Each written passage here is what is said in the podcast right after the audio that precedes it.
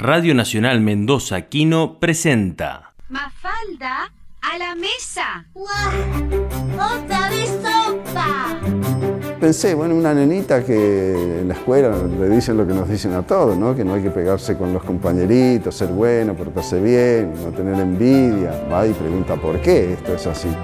Solo que a la tira número, no me acuerdo cuánto, veintipico, treinta, me, me, cansé de este mecanismo, mamá o papá, por qué tal cosa, y dije, bueno, no, acá metamos otro personajito que sea muy distinto de esta nena. Y, así se fueron agregando los demás por necesidades de, de guion. Soy muy de hacerme estas preguntas que no sirven para nada, como se hace Miguelito. Tengo estas curiosidades inútiles. Realmente me emociona mucho cuando viene un padre, una madre y me dice, yo le agradezco mucho porque mi chico no quería leer nada, pero nada, miraba solo televisión. Entonces le compré los libritos de Mafalda y se entusiasmó con la lectura y hoy lee de todo y estamos muy contentos. Eso me parece fantástico. El dramatismo del humor.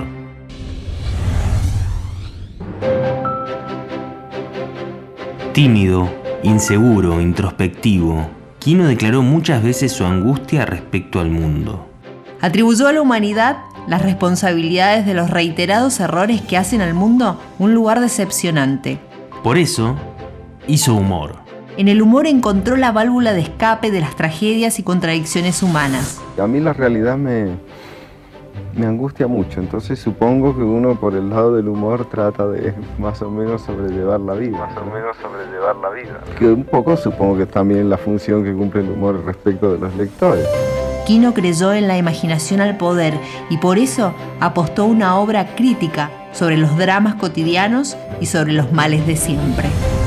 Quino entendía que el ser humano tiene tendencia a estropear todo, y por eso, con más de 60 años de trayectoria, analizó la triste vigencia de su obra. Porque eso quiere decir que el mundo no ha cambiado nada, lamentaba Quino. A Quino le interesó hacer manifiestas las desigualdades y los juegos del poder entre ricos y pobres, y entre pocos amos y muchos esclavos. Le preocupaban los débiles porque él también se reconocía frágil. Por eso que, no sé, siempre mis temas son de un señor detrás de un escritorio y un señor bajito delante, esa relación entre poderosos y débiles. Eso me gusta mucho. Irónico, agudo y sensible, enfocó su humor en visibilizar las desigualdades sociales y políticas, la injusticia, la corrupción y la mayor de todas, la vejez. Hecho en el humor gráfico y criado con el cine mudo, sus historietas hablaron desde el silencio. Por eso jugó en cada una de sus viñetas a que las imágenes contaran sus argumentos. Quino exploró y explotó el humor negro y crudo. Criticó desde sus tiras las dictaduras, la guerra, la perspectiva occidental hegemónica, la división de clases, los aparatos represivos y la hipocresía religiosa. Quino no se reía de sus chistes porque entendió el drama humano y sus incoherencias. Y apostó al humor gráfico para expresar tal tragedia. No creo en el optimismo, pero creo que hay que ser optimista a pesar de uno mismo. Creo que hay que ser optimista a pesar de uno mismo.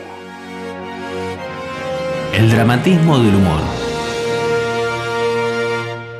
Fue una producción de Radio Nacional Mendoza Quino.